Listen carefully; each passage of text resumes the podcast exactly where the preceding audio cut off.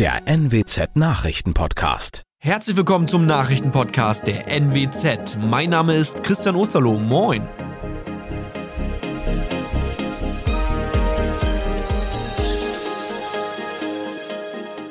Und das sind die Themen des Tages. Bürgerinitiative gegen Oldenburger Stadionpläne gegründet. 26-Jährige stirbt bei Unfall in Ostrauder-Fehn. Und Bundesstraße 72 ab heute nach Aurich voll gesperrt. Fußballfans in Oldenburg träumen von einem neuen drittligatauglichen Stadion für den VfB. Aber nun gibt es heftigen Gegenwind. Gegen die Stadionpläne hat sich jetzt eine Bürgerinitiative gegründet.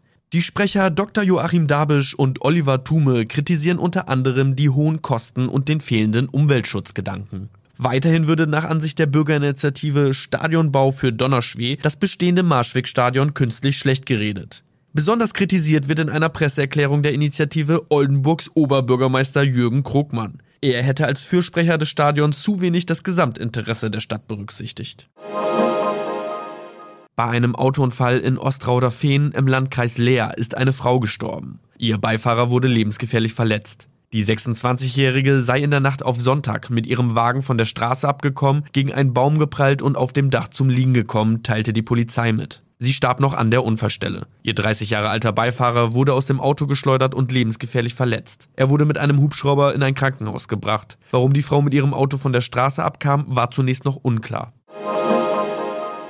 Heute beginnt in Ostfriesland die angekündigte Sanierung der Bundesstraße 72. Dafür wird diese wochenlang gesperrt. Autofahrer, welche die Strecke zwischen Georgsheil und Moordorf befahren wollen, müssen deutlich mehr Zeit mit einplanen und sich auf lange Staus und volle Schleichwege einstellen.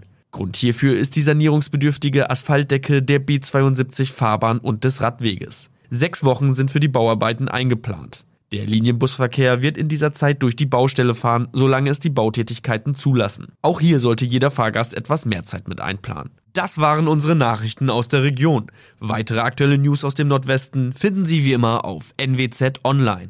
Und Aktuelles aus Deutschland und der Welt hören Sie nun von unseren Kollegen aus Berlin.